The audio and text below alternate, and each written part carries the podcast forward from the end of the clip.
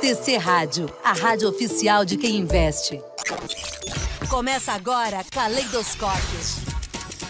Sua dose semanal de cultura aqui na TC Rádio. Lembrando que a última vez que a banda se apresentou aqui no Brasil. Arte, cultura e entretenimento estão aqui. Era a banda com mais camisetas do público. No Caleidoscópio.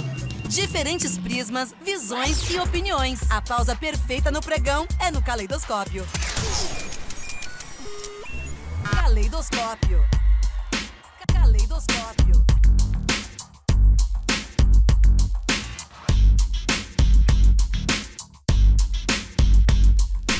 Salve, salve! Muito boa tarde! Chegamos com mais um caleidoscópio para você ao vivo e com imagens aqui em tc.com.br, no aplicativo do TC aí no seu celular. Estamos também no Spotify, enfim, no seu agregador de podcasts favorito.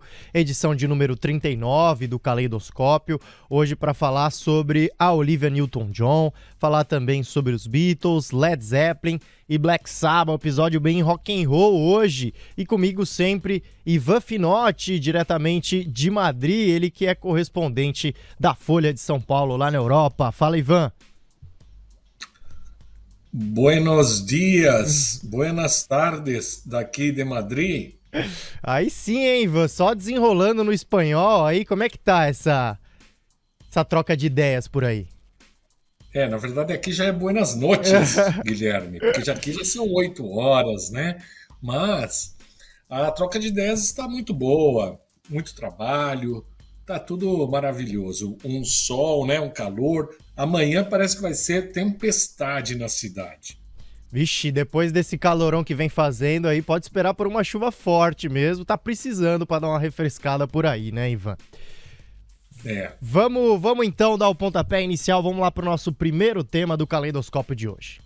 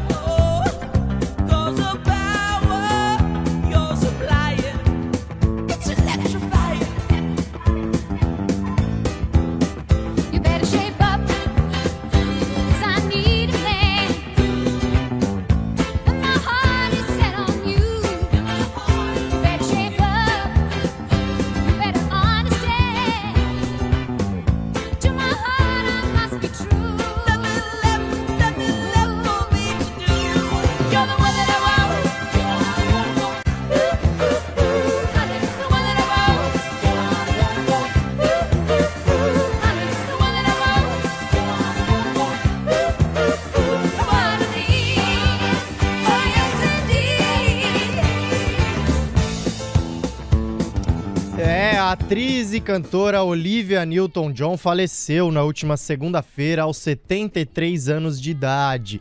Em 2018, ela havia sido diagnosticada com câncer de mama com metástase no osso sacro após ter superado outros tumores em 1992, também em 2015. Em comunicado, o marido informou que Olivia faleceu em um rancho no sul da Califórnia, cercada por amigos e pela família, e pediu que respeitem a privacidade nesse momento difícil.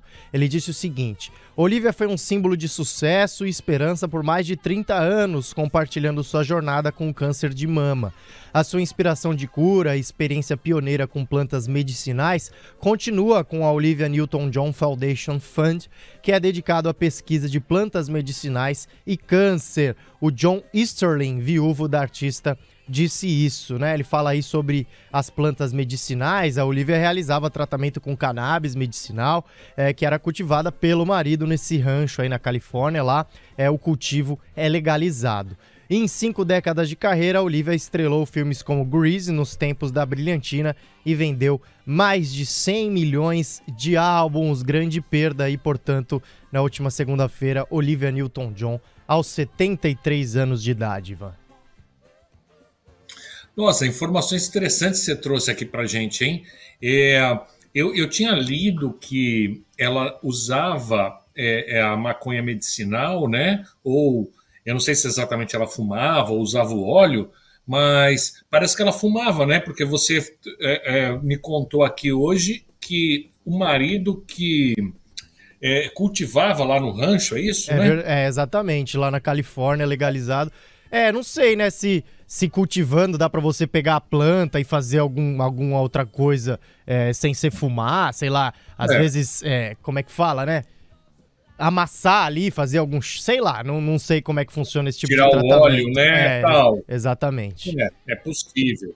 Mas isso aí só demonstra, eu acho legal aqui marcar que isso é uma luta de muitas famílias, né? O Brasil, as famílias brasileiras que sempre tiveram essa luta aí para ter acesso a, essa, a, esse, a esse remédio, né? Porque é um remédio para o caso de muita, para o caso de muitos problemas, é, é, tiveram muitas dificuldades. Então é legal saber que a Olivia Newton-John, que é vista como uma mulher é, e uma atriz super certinha, também fazia uso de uma coisa que é visto por parte da população como uma coisa demoníaca, né? Exatamente, muito bem colocado, né, Ivan? Dando uma desmistificada nessa questão, total.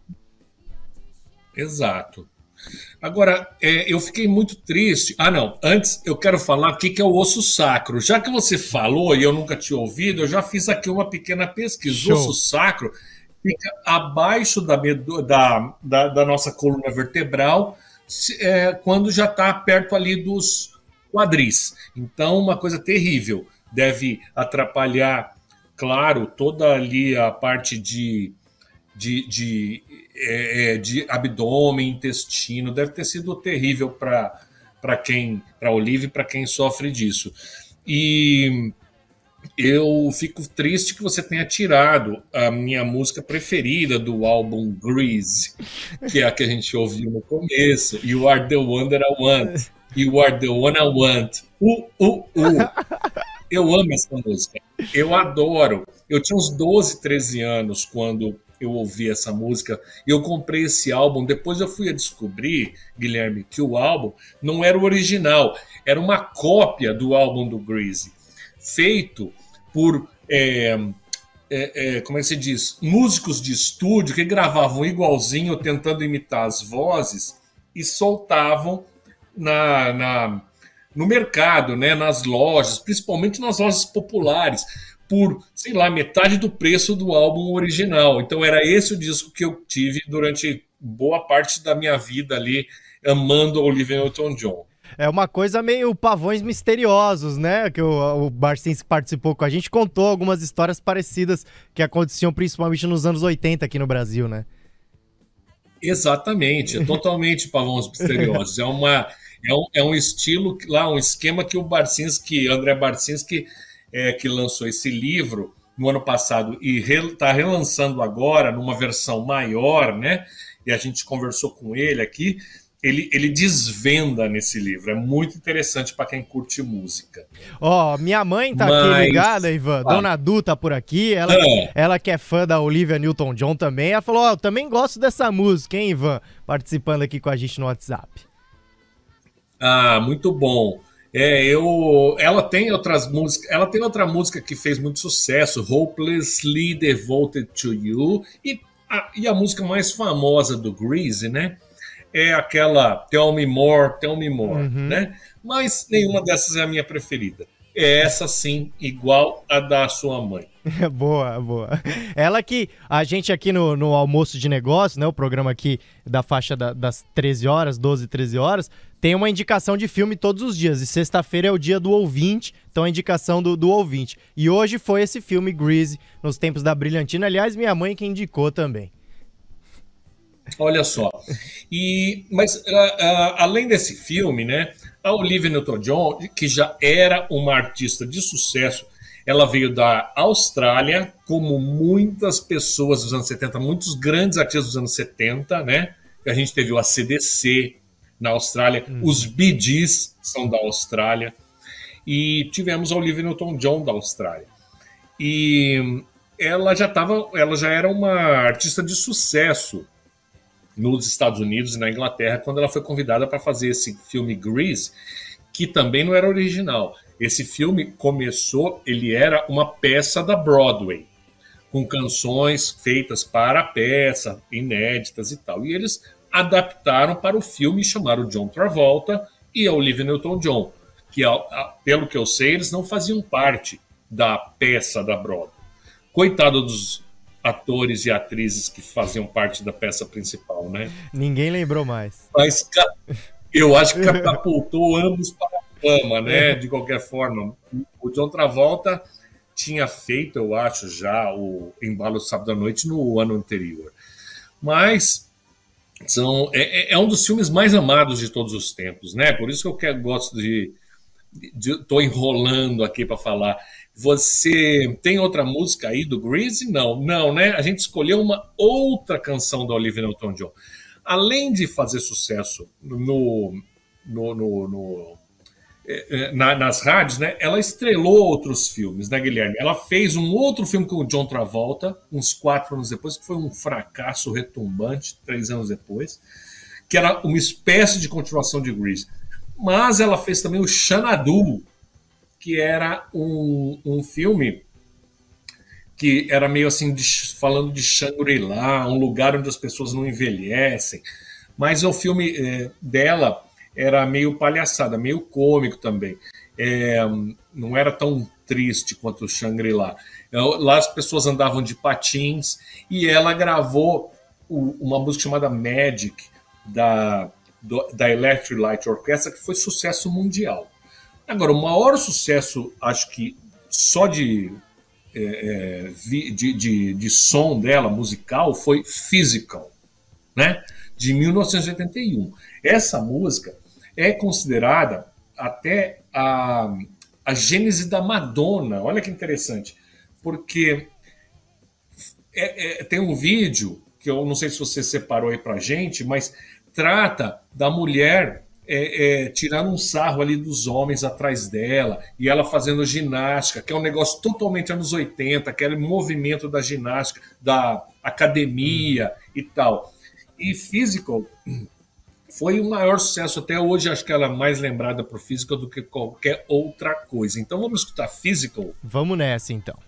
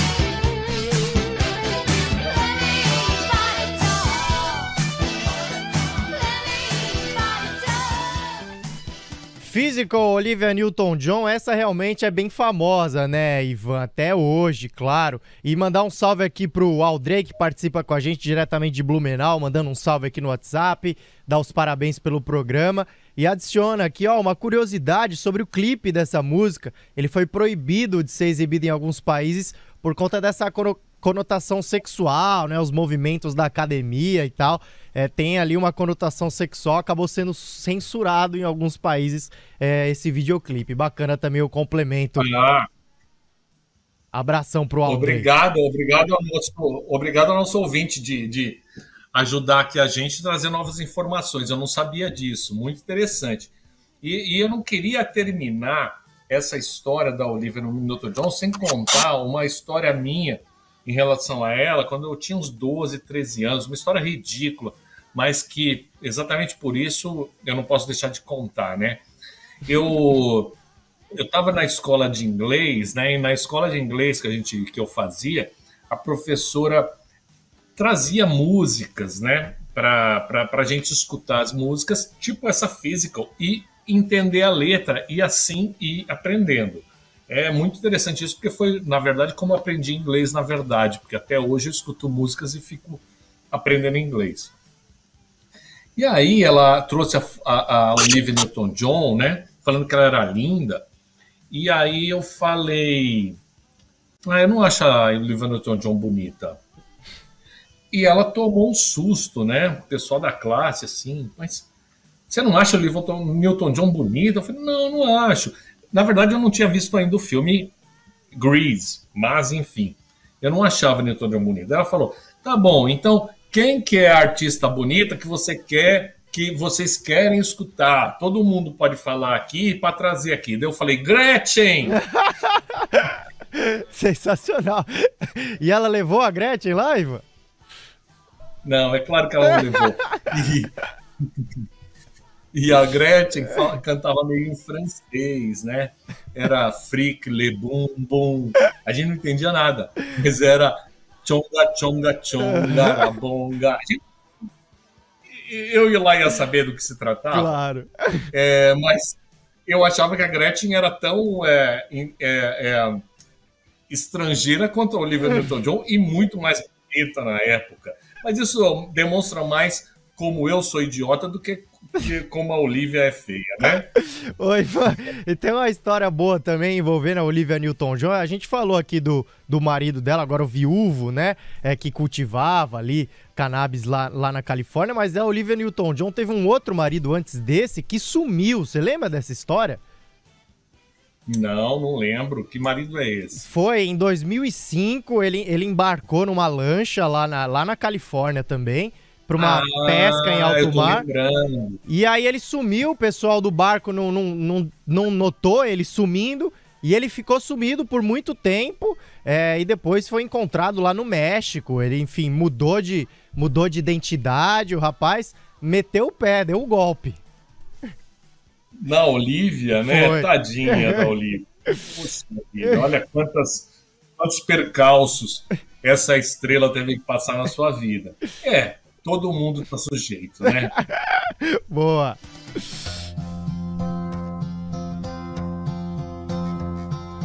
Yesterday, all my troubles seem so far away. Now it looks as though they're here to stay. Oh, I believe in yesterday. Suddenly. I'm not half the man I used to be. There's a shadow hanging over me. Oh, yesterday came suddenly. Why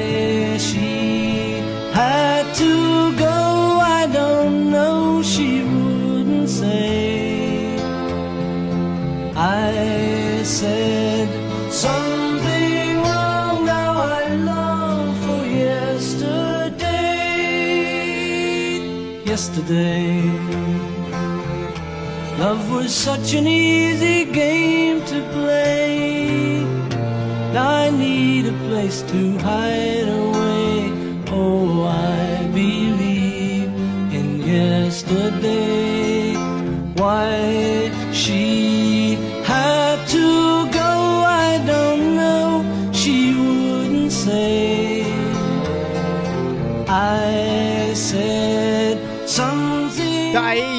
Yesterday com os Beatles, essa aqui é uma das músicas mais chatas dos Beatles, né, Iva Finotti?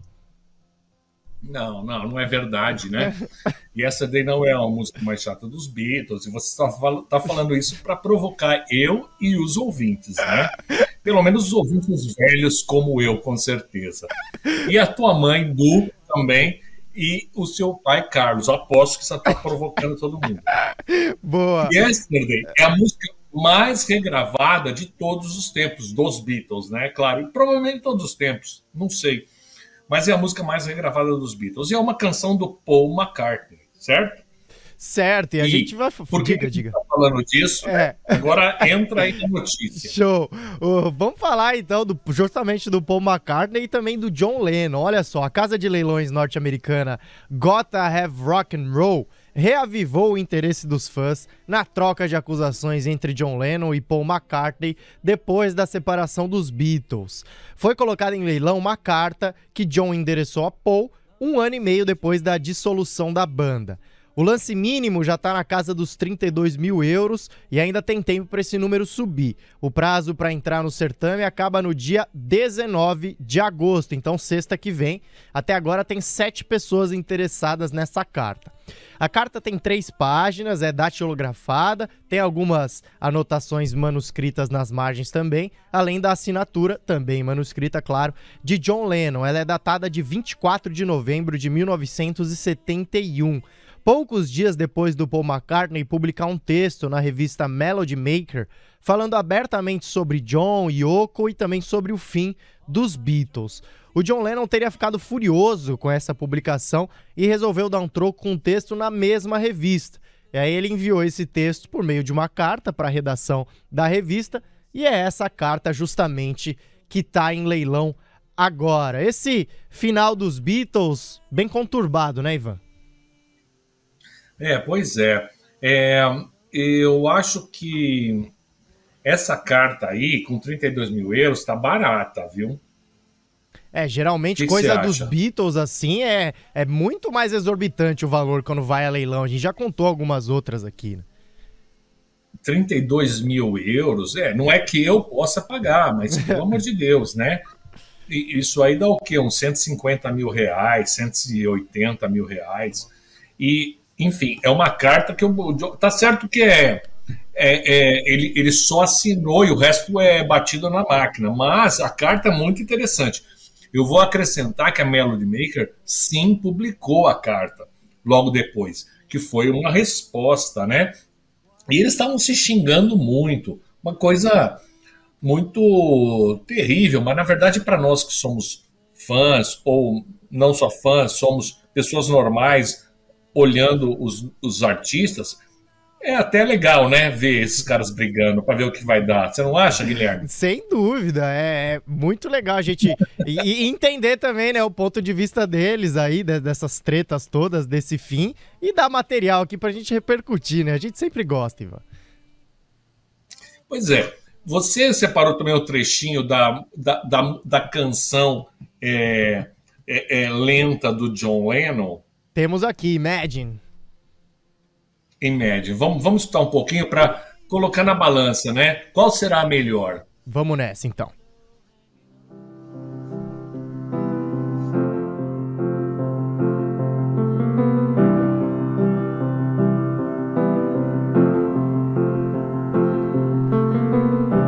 Imagine there's no heaven.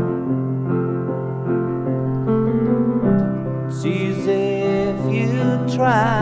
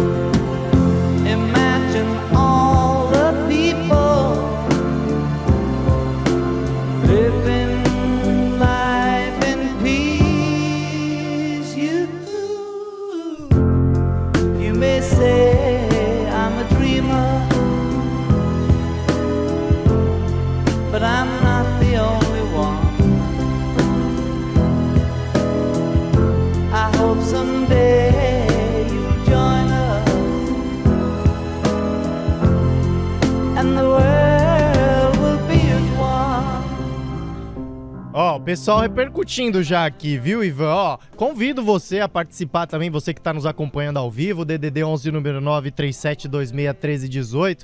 O Lucas Reuter tá aqui com a gente. Ele diz: "Pô, Gui, a música é linda, mas entre as mais famosas é a mais chata sim. No geral, eu sou o Tim McCartney, mas nessa a Imagine do John Lennon ganha." Bom, eu concordo com ele. A Imagine de John Lennon é muito melhor música do que Yesterday, no- na minha concepção. Porque não só a letra, para começar, a letra de Imagine é maravilhosa, que pode ser lida em qualquer eh, evento ah, pela paz mundial para sempre. Exato. A letra de Yesterday é só uma, uma letra de, de amor qualquer. Sim, Né? sim. Nada especial, nada legal, nada melhor do que qualquer outras músicas que eles fizeram. Em relação à, à canção, as duas, em relação à melodia e tal, eu- eu- eu- talvez as duas estejam no mesmo nível aí, mas só que como a letra de Imagine é tão melhor, por outro lado, o Lennon fez a letra de fez a fez Imagine cinco anos depois que o Paul McCartney fez ahn, fez Yesterday. E isso pode parecer pouco, mas o que a gente tem que lembrar é que os Beatles estavam gravando, começando a gravar quando eles tinham 19, 20 anos, 18. Eles eram moleques. Então, quando o John Lennon tem quase 30 anos, o cara já adquiriu uma certa maturidade que aos 26, 25 eles não tinham, né? Então isso é bastante impressionante também. Você sabe que o Johnny Mars, do Smiths, fez todas as grandes canções dos Smiths antes de completar 24 anos? Você, trader, fez alguma coisa já na Bolsa de Valores antes de completar 24 anos? Bem colocado, bem colocado. Cara, ele tinha 23 anos e 8 meses quando ele lançou o último álbum dos Smiths. cara. Impressionante. É impressionante. Bom, dito isso, a gente não quer polemizar muito, né? Mas eu acho que o John Lennon é muito nervosinho. Ele é muito nervosinho. Além dele tomar isso, é, é, é, ouvir, ver uma entrevista do cara, do, do Paul McCartney, e, e, e ficar puto e mandar uma resposta pública, ele fez no disco Imagine uma outra canção que ninguém conhece, muito pouca gente conhece, chamada Como Você Dorme, para o Paul McCartney. E nesta canção ele fica descascando o McCartney. Ele, ele fala, por exemplo, a única coisa que você fez foi Yesterday, a música que a gente acabou de ouvir. Ele fala também, então o Sgt. Peppers te pegou de surpresa. O que é uma mentira, eu acho, porque quem fez o Sgt. Peppers, quem liderou o Sgt. Peppers foi o uh, Paul McCartney. Lembrando, o Sgt. Peppers é aquele disco totalmente psicodélico que mudou o rumo da cultura mundial, né? Mas que quem liderou foi o Paul McCartney. Então ele dá uma sacaneada aqui nesse começo. E, e ainda fala uma, uma, um, um, um, rosto bonitinho vai acabar em um ano ou dois. Fica descascando o, o Paul McCartney. E, e, o Paul McCartney, que eu saiba, nunca respondeu à altura, nunca se dignou também. Que merda. Fala, John Lennon, pode falar. O John Lennon é o máximo. Eu, ele é o meu preferido dos Beatles, ou pelo menos. É, eu prefiro ele, as canções dele do que as canções do McCartney, mas ele exagera. Talvez essa seja uma das razões também pela que eu goste mais dele. Uhum. Mas vamos escutar essa música desconhecida que chama Como Você Consegue Dormir, ou Como Você Dorme, Paul McCartney, que ele lançou no disco Imagine em 71. Sensacional. Oh, yes,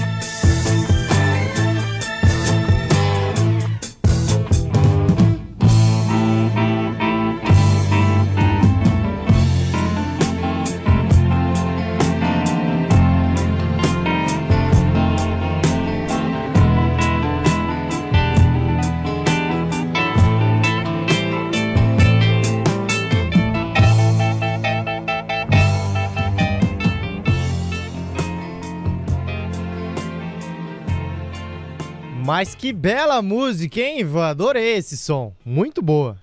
É, você gostou? Gostei. Ela tem cara de ser tipo um Caetano Veloso dos últimos anos? Não. Ó, aproveitando que você falou do Caetano Veloso, olha só que curioso. O Lucas Reuter tá aqui no WhatsApp. Ele falou: Ó, vou aproveitar então para levantar uma polêmica. Vocês tá, vocês estão falando aí do pessoal que compõe muito jovem. Falou: pô, o pessoal que ainda tá aí, tanto aqui no Brasil quanto lá fora. Dois exemplos: o próprio Paul e o Caetano Veloso. Fizeram tudo com 20 e poucos anos e nunca mais compuseram nada de relevante. Aí eu vou ter que discordar veementemente aqui do Lucas Reuter, pô. É, mas eu entendo o que ele quer dizer. A verdade é que o impacto que ambos tiveram na cultura Sim. foi quando eles tiveram 20 e poucos anos. Todo o resto é, é, é, vem disso. Todo o resto é, é porque ele já tinha tido aquele impacto. Qualquer coisa que ele vai fazer, todo mundo vai ouvir. E- e- mas esse, esse é, é a sina, essa é, é, a, é o problema que passa todo grande artista que explode. E aí todo mundo fica cobrando para ele fazer algo daquele nível, que ele exploda de novo, que, né? É esse que é o lance. Não é que eles não tenham feito mais nada, mas eles não vão conseguir fazer o, ter o impacto de, de chegar junto de novo. É, também, pô, não, não tem como você fazer duas tropicalhas numa vida só, você compor dois Sgt. Peppers numa vida só, né? Difícil revolucionar a exato. música duas vezes. Mas é, o Lucas tá exato. concordando com você aqui, falou, é, concordo com o Ivan, leu bem. É isso aí. O, o, o, o, o, Lennon aqui conta, eu depois ouvi aqui, quando a gente estava tocando, que ele, ele fala: "Vo- o- aqueles doidos estavam certos quando disseram que você estava morto nessa música. Lembra que nós falamos Sim. que é, tinha uma teoria da conspiração que o Paul Paul is McCartney dead. estava morto, né? E, em outro momento ele fala: as músicas que você faz são musaque para os meus ouvidos. Musaque, para quem não conhece, é música de fundo. Por exemplo, você entra num elevador e tá tocando uma musiquinha. Isso é musaque. Isso se chama musaque. No, no, no dentista, musaque. A música que o, o, o Paul McCartney faz é musaque para os ouvidos de John Lennon, ok? Com essa a gente termina esta sessão do nosso caleidoscópio.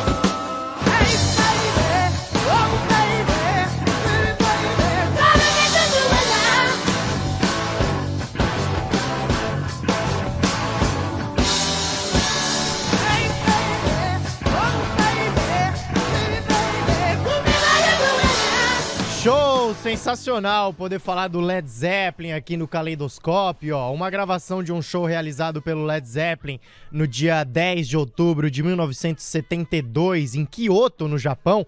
É, essa gravação foi encontrada e deve ser lançada em breve. De acordo com o portal Led Zeppelin News, um usuário conhecido por compartilhar informações precisas sobre os lançamentos em bootleg do grupo, divulgou na sua conta do Twitter uma foto de um folheto promovendo uma gravação desse show. O folheto aponta que a gravação vai ser lançada, como eu disse, em breve pela gravadora japonesa Impress Valley.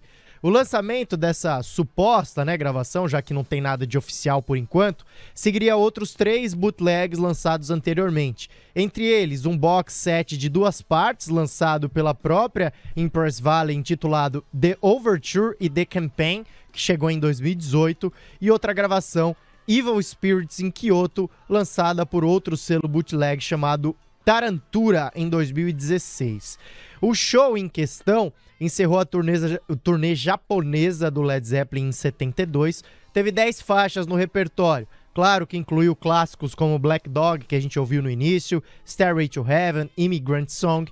Também tem uma, um medley né, com a icônica Whole Lotta Love.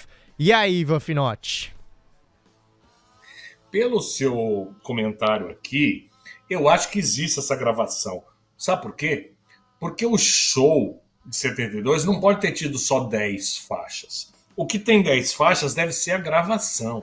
Bem pensado. Que tal? Também me chamou a atenção é? essa informação. Eu falei, pô, um show com 10 faixas só é pouco, né? É. e o Led Zeppelin acho que fazia shows bem longos. Eu assisti um show do Led Zeppelin, mas foi aqueles Led Zeppelin do Robert Plant e do Jimmy Page no Brasil, só eles dois, né?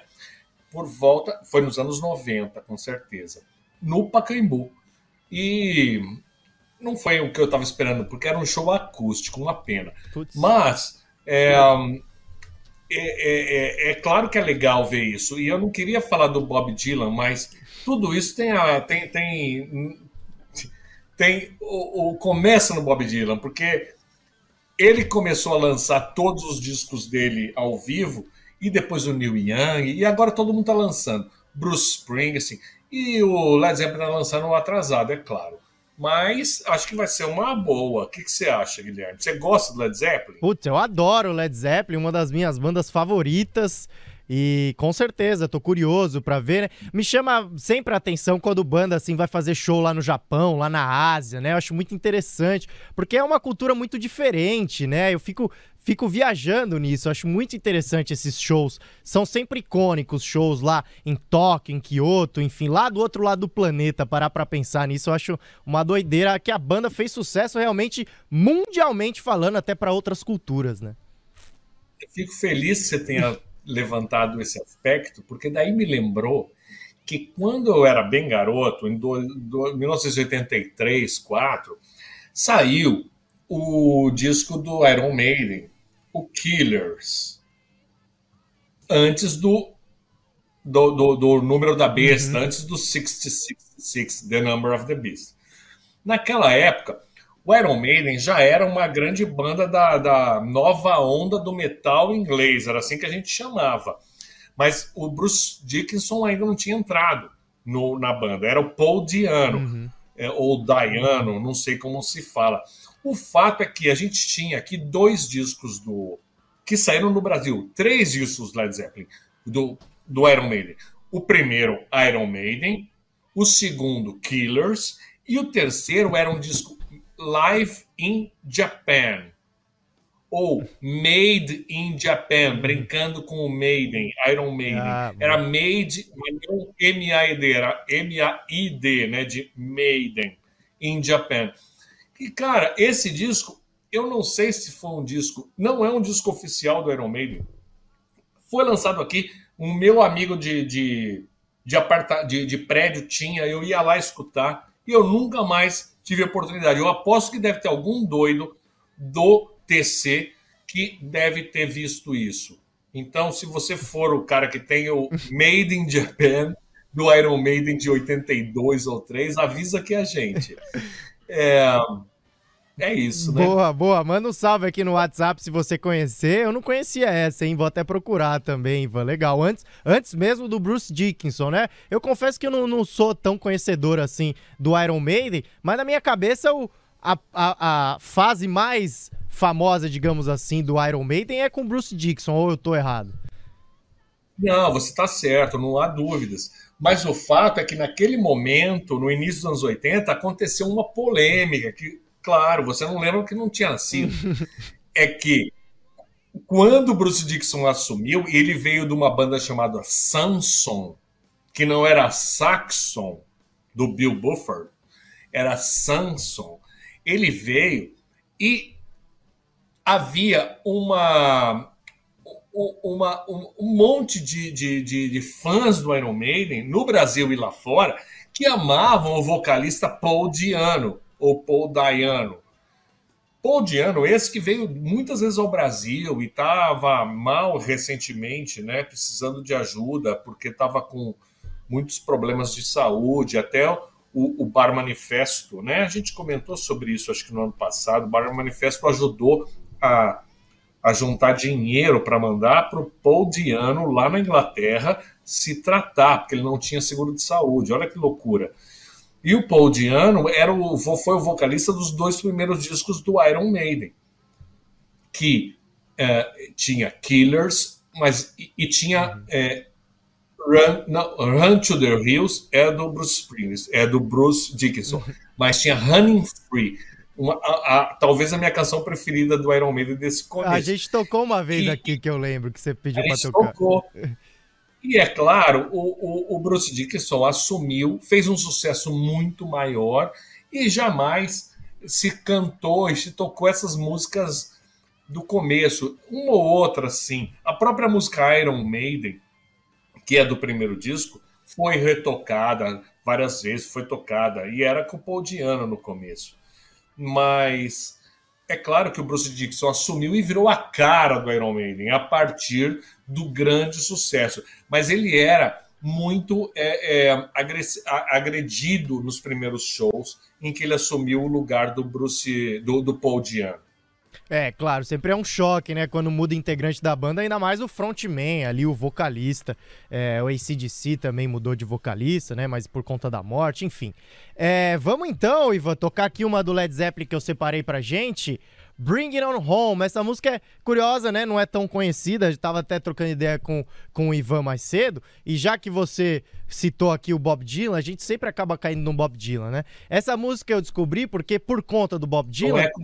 É. Teve uma fase da minha vida que eu tava só procurando música boa que tinha gaita. Porque eu me apaixonei pela gaita do Bob Dylan. E eu tava procurando as músicas com gaita. E eu caí nessa música maravilhosa do Led Zeppelin que chama-se Bring It On Home. Antes, antes, Diga. deixa eu fazer um parênteses. Na semana que vem, nós vamos fazer um especial de gaitas do Neil Young. Fechado. Tá bom. Eu te mostrar 15 minutos de gaitas do Neil Young, ok? Então tá, tá bom. Tá combinado. Então já, já tá, selei o acordo aqui no ar, não tem como mais voltar atrás. Show, fechou então. Vamos com Bring It On Home, Led Zeppelin.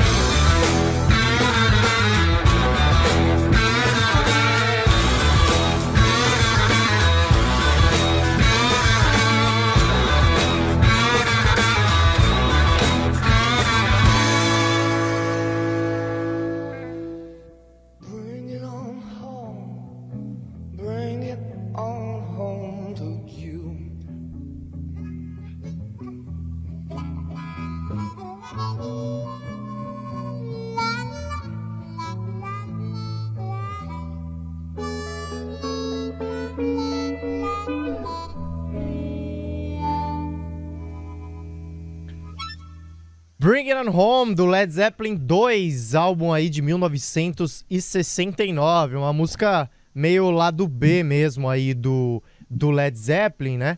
E como eu disse, essa gaita aí que me chamou bastante atenção. Interessante como a música cresce, né? Ela começa ali meio, meio obscura, né? Meio lenta e depois entra ali o Jimmy Page, enfim, todo o rock and roll do Led Zeppelin que a gente conhece. Conhecia essa, Ivan?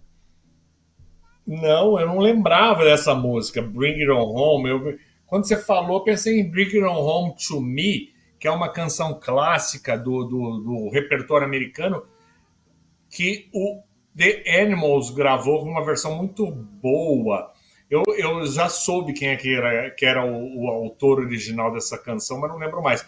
Agora, você falou do Led Zeppelin e de gaita, eu tenho uma sugestão para você procurar aí de forma blitz relâmpago. Diga. Que é Traveling Riverside Blues. É uma, é uma música que apareceu anos depois que o Led Zeppelin já tinha terminado e, e foi a música que é, foi a atração de, um, de uma caixa que os, o Led Zeppelin lançou nos anos 90, se eu não me engano. Essa Traveling Riverside Blues é tipo gaita e, e, e guitarra. Tem, acho que não tem nem voz. Ó, já, Você achou aí, já Guilherme? tá aqui na ponta da agulha, então. Vamos tocar. Vamos escutar um pouquinho. Vamos nessa.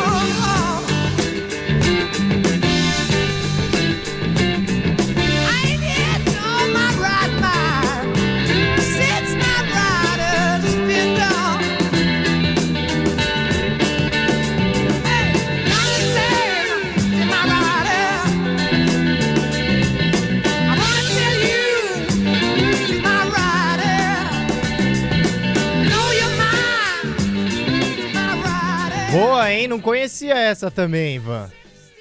Pois é, mas você percebeu que eu falei tudo errado, né? tinha voz e não tinha gaita em primeira, primeiro lugar, né? Assim, em primeira posição. Mas é isso, né? É a mente de um homem de 51 anos é, pensando no passado. Mas indicou uma música excelente aqui, show de bola, não conhecia também. Vai, É excelente essa música. vai pro É meu estranho catálogo. que ela não tenha sido lançada antes, mas é isso aí, ficou a dica: Traveling Riverside Blues. Sensacional. Ó, no início do programa eu falei que a gente ia conversar aqui também sobre o Black Sabbath, né? Mas vocês podem ver que o nosso tempo já está estourado, nos estendemos nos outros assuntos. Sem problema, a gente retoma aqui o Black Sabbath na semana que vem. Papo bom é Semana assim, né, Ivan? já tem Black Sabbath e Neil Young programados. Ó, fechou então. Já temos dois temas definidos aí pro Caleidoscópio. Aliás, Caleidoscópio de número 40, hein? Hoje é o 39, semana que vem, Caleidoscópio 40. Boa, ó, 4 horas e 1 minuto aqui no Brasil. Então vamos lá fechar rapidamente com a nossa agenda. Um jacaré que escuta Bob Marley É um jaca reggae Um jaca O que gosta de Gardel. É um orangotango É um orangotango. O bezerro que ouve Rolling Stones. É um bezerro rock Um bezerro rock and roll. O urubu que escuta B.B. King É um guru blues. Ele é um guru blues. Eles decidiram então montar uma banda E tocar numa festa Pra animar a floresta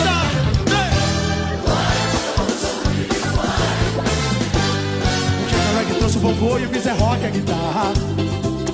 Morango também entrou com a bateria e o Blues com a gaita. Vem! Oh, o bicho vai pegar. A selva toda vai chegar para deitar e rolar Se o bicho homem aparecer vai ter bubuca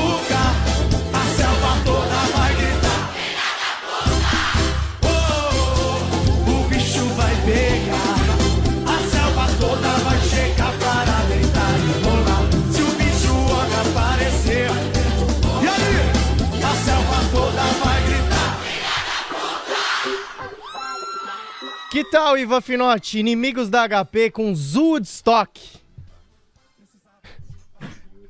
Perdemos. Hein? Escutou eu aí? Escutou? Gostou? Eu achei incrível. Os caras brincam com Rolling Stones, com, com outras bandas, eu não lembro agora, mas, meu, eu achei muito bom. Só que eu queria só comentar uma coisa. Esses caras chamam Inimigos da HP, que é uma banda dos anos 90, né? De pagode. Isso, Isso. é pagode? É.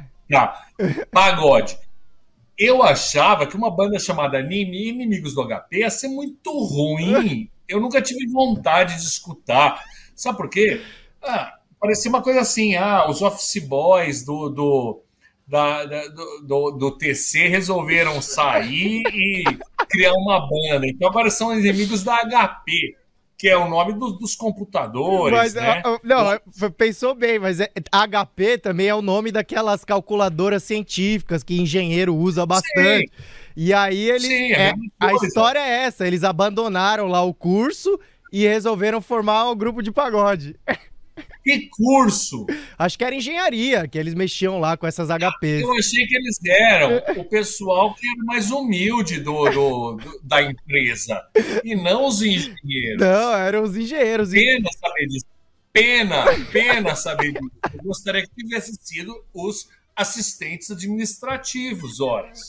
Bom, Mas gostei dessa música, mas agora já desgostei. Ó, os inimigos da HP, Ivan, eles vão tocar hoje lá em Curitiba, no Shed Bar. Ingressos a partir de 45 reais disponíveis no Simpla. Amanhã no Rio de Janeiro, Jorge Versilo no Via Music Hall, em São João do Miriti. Ingressos a partir de 30 reais, hein? Disponíveis em uhu.com.br. É, em Natal, domingo, Pete e Nando Reis estão fazendo esse show juntos. Chegam em Natal no domingão, Teatro Riachuelo, ingressos a partir de 130 reais, também em uhu.com.br. E em São Paulo, hoje, Zeca Pagodinho no espaço Unimed. Ingressos a partir de 90 reais disponíveis no Ticket 360. Inegável que os inimigos da HP são a melhor atração desse final de semana, né, Ivan? Não, não. É, péssimas opções que o Guilherme Serrano trouxe. Vá para casa, liga Netflix e assista Sandman. boa, boa. A gente deu a dica aí na, na, semana passada aqui no Caleidoscópio também. Show! Assim a gente fecha o Caleidoscópio. Obrigado, pessoal que participou aqui por meio do WhatsApp. Valeu também, Ivan. Sensacional. Até semana que vem. Agradeço muito. A gente teve muita participação Sim. no WhatsApp hoje, né? Que legal. Valeu todo mundo. Valeu. O bicho vai pegar.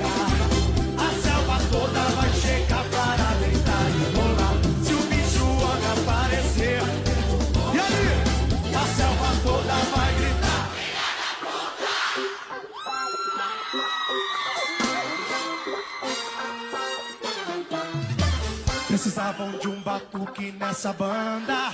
Aí chamaram o panda, que levava um samba. Mas faltava um swing bem dançante. E na beira do Rio de Janeiro encontraram o elefante. O som rolou a noite inteira, mas faltava o rei. E de repente mudou a batida, era o leão de DJ. Então a euforia tomou conta da bicharada. E a tartaruga muito louca atravessou a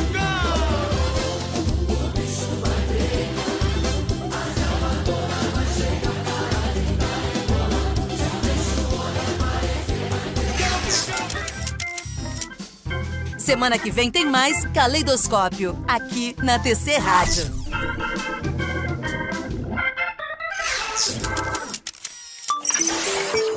TC Rádio, a rádio oficial de quem investe.